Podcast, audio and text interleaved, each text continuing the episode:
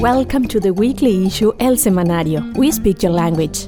A weekly series of conversations with local and national influencers that will engage with our communities and reflect on our responsibilities to create positive dialogue with decades of the weekly issue El Semanario's multi-generational leadership. We have the opportunity to share thought-provoking conversations, encouraging an additional form of public engagement to our communities and allowing us to align common interests and unify goals. Sit back and engage. Welcome to We Speak Your Language podcast, brought to you by the weekly issue El Semanario. I am Chris Fresquez, your host this week. In this episode, we will examine one of the foundations of our democracy, the right to vote. How the very freedom we take for granted may be swept away through new laws designed to suppress the vote by limiting the poll hours, limiting the number of ballot boxes, stricter signature and ID requirements, only to name a few. Joining me as co host on this episode is Dr. Luis Torres, PhD, a longtime educator and administrator, having taught in higher education since 1972, first as a graduate student and then as an English professor in 1995. He became professor and chair of the Department of Chicana, Chicano Studies of Metropolitan State University of Denver in 2008. He then became deputy provost for academic and student affairs until retiring in 2017. Also joining me is Jen Samano, a community organizer and civil rights advocate living in Denver, Colorado. Prior to working with the ACLU of Colorado, Jennifer worked as a campaign organizer for Planned Parenthood of the Rocky Mountains to develop an accountability campaign which worked in coalition with community partners to mobilize Coloradans in defense of the Affordable Care Act. She also organized for the 2016 election cycle in the 6th Congressional District. Jennifer previously worked as an intern with SEIU Local 105, where she helped in the fight for fair wages. She is relentlessly dedicated to Coloradans' voting rights, access to health care, disability rights, and independent journalism. Our guest today is Joan Lopez, the county clerk and recorder for Arapahoe County. She has made significant strides in securing our rights to vote in meeting the county's diverse population by adding drop boxes, moving towards a multilingual ballot, and ensuring that its citizens will not face intimidation at the polls. Joan, welcome to the show and share with us what was the deciding factor for you to become the clerk and recorder for Arapahoe County. Hi, Chris. I just want to say thank you so much for having me. I feel going to be a great discussion and wonderful people that are joining me today. I am Joan Lopez and I have worked at Arapahoe County for 20 years. I worked in the clerk and recorder's office, and I felt that the only way to make change, changes in the voting system, changes in customer service, changes in access to voting, I had to be the one to lead the show.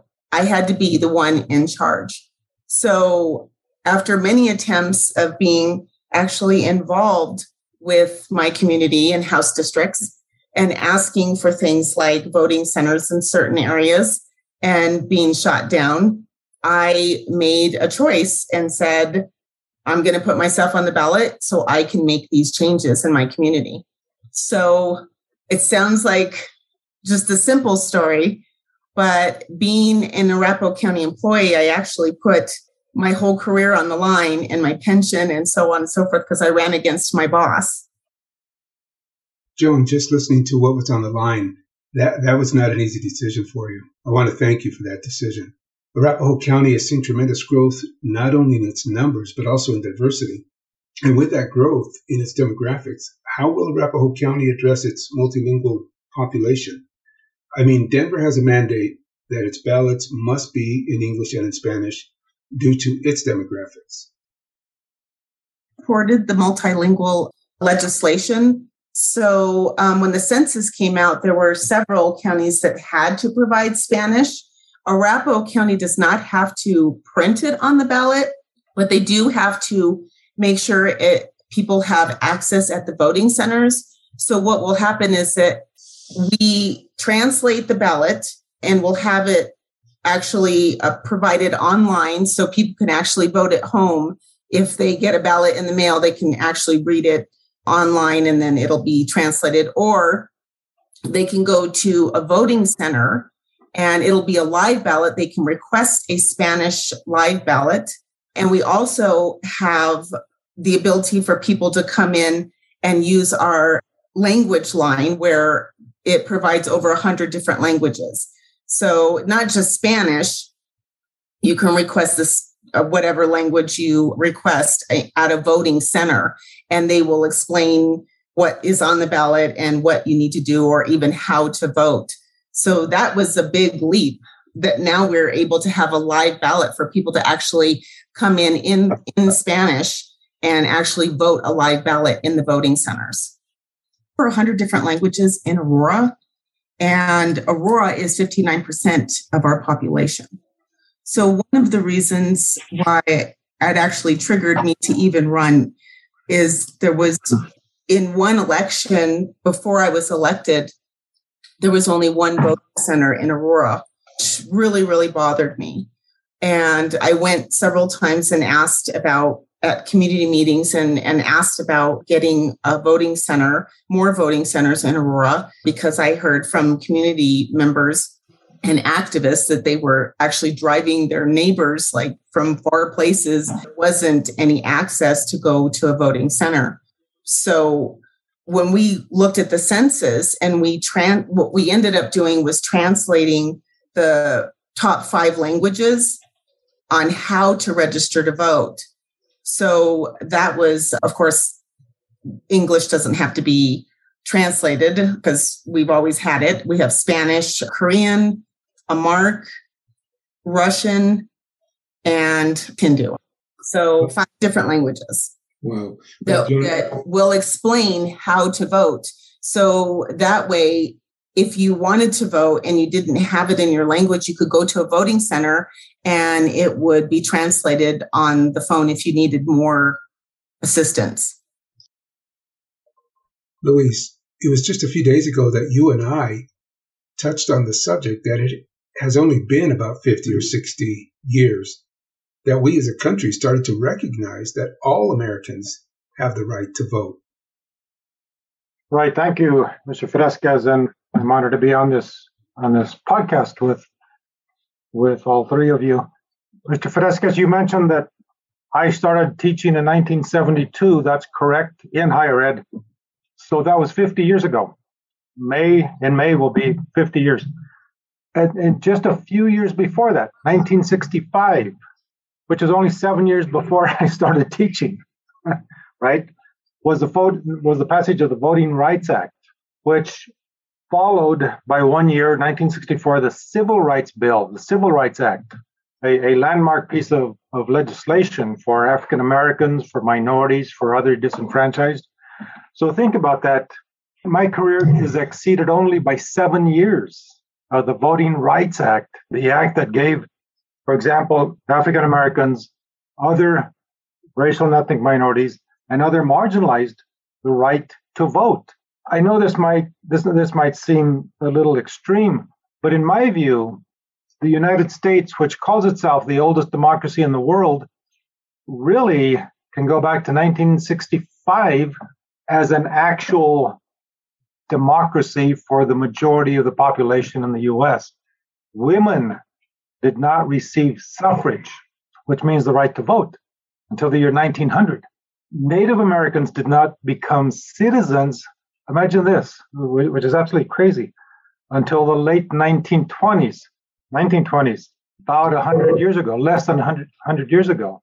So, what we are talking about today is ensuring that the progress that we have made remains intact. It might not be perfect, but it is much, much better than what we have had before. So at, at one and the same time, we have to celebrate the improved access to voting. As Ms. Lopez was just talking about bilingual, multilingual, the possibility of multilingual ballots. So yes, we really have to ensure that. I'm going to ask Ms. Samano with the ACLU a, uh, a question in just a minute, but I would recommend to our listeners that they might want to take a look at the bill in Congress that has been introduced to ensure this kind of access continues. And that is, you can go to online, of course, it's number S2747 of the 117th Congress, which is the, the present Congress, and take a look at this voluminous, it is extensive, voting rights bill. And it has not been approved because of filibuster in, in Congress, which we can get to later. But I'm just going to read some of the some of the headlines uh, for the sections. Uh, democracy restoration, subtitle H for part two, democracy restoration. Subtitle I H I, voter identification and allowable alternatives. Part two, saving eligible voters from voter purging. If we are not ensured that our that, that we will not be purged from the rolls, this kind of law has to has to continue election integrity. There's been a lot of discussion about that, but this bill really emphasizes election integrity, prohibiting interference with voter registration, restrictions on removal of election administrators, and so on. There's a again a voluminous a voluminous list here. And now I'd, I'd like to ask um, a question of Ms. Samano. First, I'll, refer to one more point about this bill. It ensures voting access for people with disabilities. Now, my question for, for Ms. Samano, in Colorado, how secure are, are our right to vote, such as vote by mail or voting in a drop-off box, which are important to, for example, people with disabilities. If we create, if we if we allow disenfranchisement, for example, of people with disabilities or or bilingual uh, bilingual speakers. That that would be a real uh, that would be a tragedy. So my question to Ms. Samano is, again, how secure is our right to vote here in Colorado? Should we feel secure, or or what else do we have to do to ensure this right to vote? Hey, Dr. Torres, thanks for that question. And hey to everyone, I'm so geeked to be here. It's an honor. But to your question about how safe it is, I think it goes to democracy if we can keep it. It's as safe as we want it to be, which is like a little aloof and kind of annoying response. But let me break it down because Colorado, when I look at the, all the iterations of the congressional level bills, I'm like, oh, so much of this, and I'm of course curious to know uh, Clerk Lopez's perspective. Is Colorado is already doing this? Like, it's like, are we on? You know, I'm pretty sure you know, our our state, including clerks, including Secretary of State's office, have served as an advising role into the construction of these these new policies on the federal level. So, a lot of this makes me think, okay, it's important for us to distinguish federal versus state when it comes to our voting rights. I think that can get so confusing, especially because most of the coverage of this takes place on a congressional level. And to be honest, like kind of disconnected. It's like reality drama, and people get fatigued by that and don't want to engage, right? And especially, I would say for younger generations, for example, I turned 30 in the fall. So what I grew up with is the Clinton impeachment, right? And as a little girl, and then we moved into Bush, Gore, right? And then Obama, and then we had, you know, the Trumpian era. So I think there's a lot of, as we say at the ACLU, when it comes to government uh, processes, we had a lot of lived experience that created a healthy skepticism. And I think that's why it's so important. Two things is revisiting this history, speaking with our elders, the advocates who have already been through the wall to, to say a piece, and not only just looking at it through this like oh this is a story but really looking at it as what strategies can we extract? What can we act on? What did we learn already so we don't have to reinvent the the reinvent the wheel and so i think it's so important to have these conversations but also in my personal journey to come to see the importance of not only voting rights in general and like this big voting rights principle of equal access but to operationalize it. Like how do we actually do that? Like that's the hard stuff and that's what clerk lopez does and that's what county clerks do right?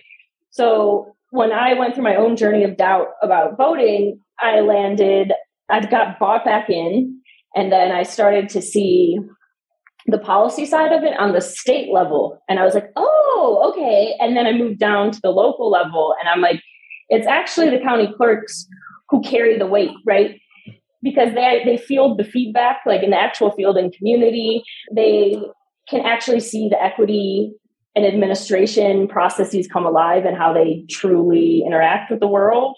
And so now I'm like, I don't know, when you my advice, and I know that ACLU we do a lot of work with county clerks, you know, on the general level is like look to your county clerk if you're feeling hopeless. And also I want to ask this to Clerk Lopez if you want to get involved. If I want to get involved in Oh, so no, it's like young people want to get involved in like election administration or like serve as election officials or like like I know that there was a county clerk, I won't say where because I don't know if she to, to share this in a more conservative county. She does she's not in office anymore. And this was like in 2016 in, in Mesa County, which has oh I just outed her, so I did that out, Chris. But this was in one of the counties that's having a lot of the drama and uh, political showmanship. And she told me that she had already been seeing folks come in being like, What's happening to my ballot? Like I don't trust what's happening to my ballot, even back then. And so what she would do was walk them through the process, which I also got the opportunity to learn. Like, and it, let me tell you, it is very dry. And she, they, she said all but one came out the other end being like, okay, I trust it, you know, and having that actual like understanding. And now it's a different political environment, right? And we have to learn online and not like go into places. But I think that's a really important and powerful thing is to just see the mechanics. No, and, and I agree. We usually do tours, but of course, COVID hit and that was that put like a stop to the that as far as you know for public safety this particular year we actually had did a small group of candidates to make sure that because there were several people how do i trust it? How do i trust whether or not i'm going to win? And you count the votes and so on and so forth. So we actually invite them for tours and we take them through the step by step process of how your ballot is counted and how it's received and security procedures. But you're right seeing that sort of process majority of the people i can't think of one that said i don't feel like you're counting my ballot right. I can't recall one person that, that did say that, but when they see the actual process and how many steps it goes through with bipartisan teams and and security tags and round the clock security um, cameras and the actual signature verification process. I mean, it goes on and on. There's a lot of steps and it takes time.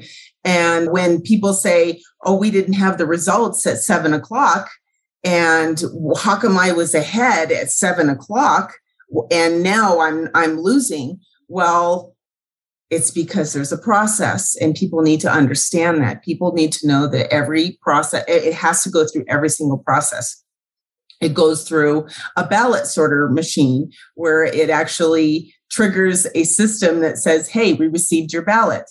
And then it the machine either accepts your signature or not. And if it doesn't accept the signature, then it goes to a bipartisan team that actually verifies whether or not that particular signature is yours. And if they don't agree, that bipartisan team, you get a letter to say, hey, we don't know if this is your signature. Can you please verify that you did vote this ballot? And of course, they ask for certain identification or a signature for them to, to sign and mail back. After that, then it goes to actual bipartisan teams that open the ballot and they separate the ballot and then they go to tabulation where there's bipartisan teams that tabulate your ballot. And if they still say they're not sure of what the voter intent is, it goes to another bipartisan team that actually goes to adjudication where they say, okay, what was the the voter's intent where we have a book that the state requires us to follow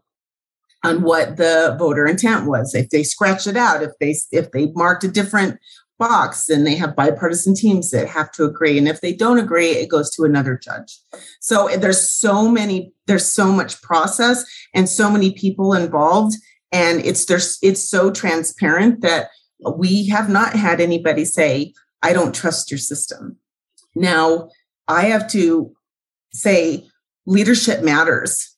The last, since I was elected in 2019, there was new leadership, especially in the Secretary of State's office. And there's so many things that she has supported and made the actual voter turnout more because there's access, there's more access, there's more ability. One of the best bills that I thought that that came out was when you renew your driver's license, it automatically registers you to vote. And you have to opt out instead of opting in. So what happens is that even if you say you don't want to register to vote, you you get registered to vote and you get sent a letter and you actually have to sign and mark the box that say I do not want to receive the ballot and you have to mail it back. Otherwise you will get a ballot. In my house in Arapahoe County, people don't seek out to get a ballot. If they decide, hey, I see the issues that are going on, I see the news, I like this candidate, I want to make sure that my voice is heard, the ballot comes to them, whether or not they decided to register that time or update you know their address if they update their address through driver's license it'll automatically update their voter registration there's so i mean and there's so many bills that went through like like that to increase the voter turnout i don't understand why people don't get involved and don't come to the tours and don't actually see the process because it, it, really is um, important for people to know how the ballot is is processed. no, very good. Thank you. I would like to follow up on on your a couple of your comments. First, about registration. That's an excellent point about how people register to vote. I have been, we have been researching some of the other states in the country which have either limited the ability to vote for certain groups. There are also states that are actively expanding the right to vote. For example, some of those that are listed or indicated as expanding the right to vote, state of Washington, state of Oregon, Colorado, which is which is great, New Mexico, Illinois, and, and a few others.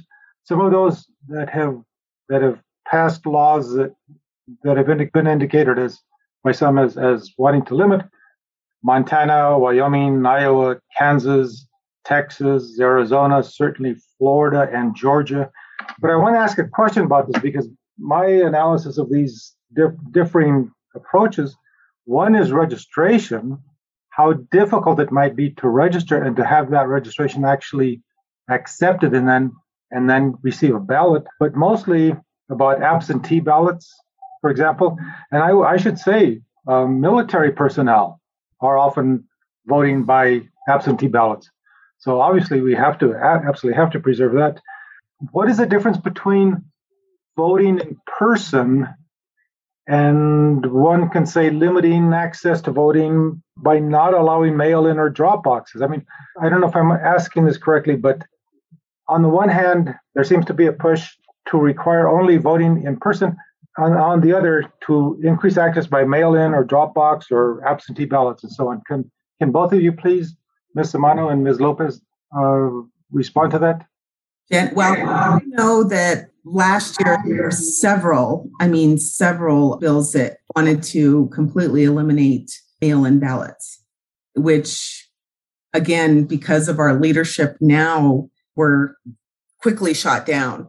During a pandemic, I think helped quite a bit to have safe voting. Arapahoe County actually won an award for a safe voting process for with our curbside pickup. So when people didn't receive their ballots because say they didn't update their address or they moved or something happened, then they could call and they can just get a ballot and without even coming into the center. So they'd have to just bring their driver's license. And I, I think it's super easy in Colorado as far as other states. I'm not sure. I mean, on the Secretary of of State's website, they have a huge list. They don't have it numbered, but it's huge of how, what kind of documents you actually need to register to vote. And I think it's pretty easy. You can register online, you can go in person, you can register uh, same day registration on election day. It's pretty easy in Colorado. And I, I, I won't go on anymore. But Jen, if you want to add to that.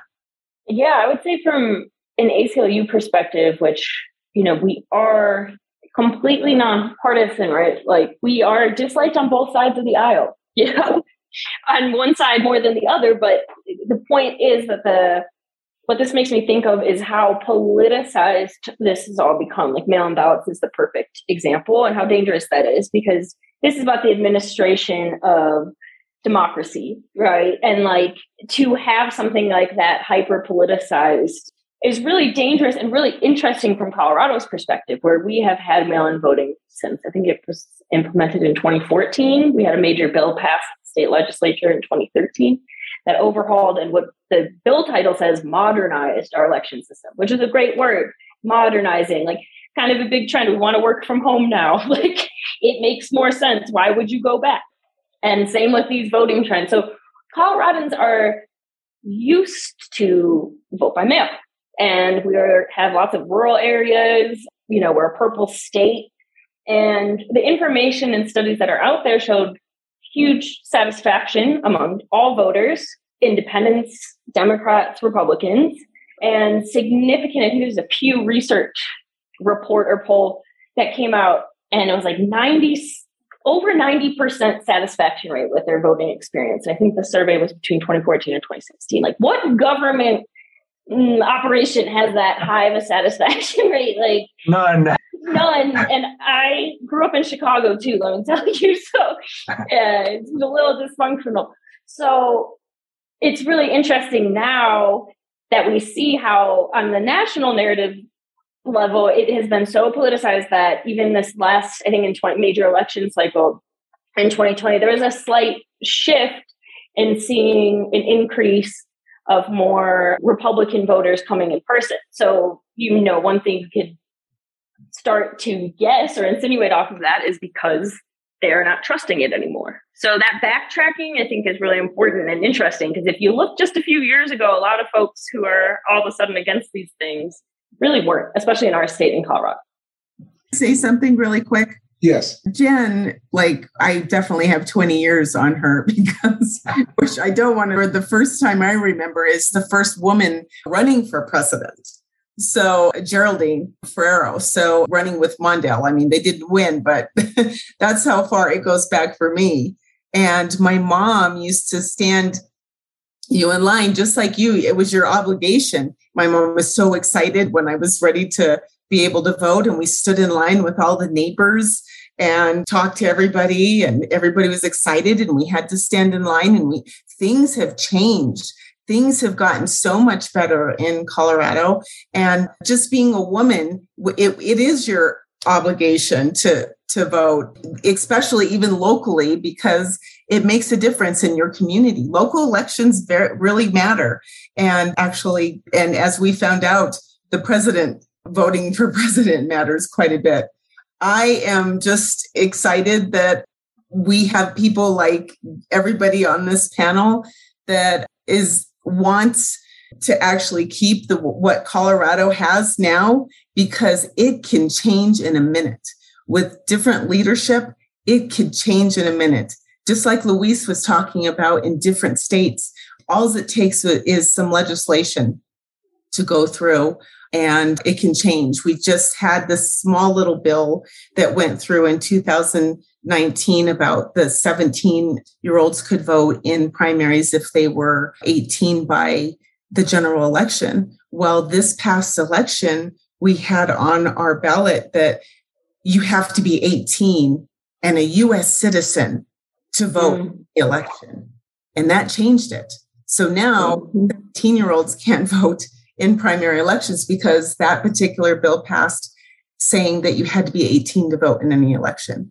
So small little things, people need to pay attention. That's all I wanted to say, Chris. But but yeah, I feel the same way. It's like it's your obligation, your obligation to make sure that your voice is heard.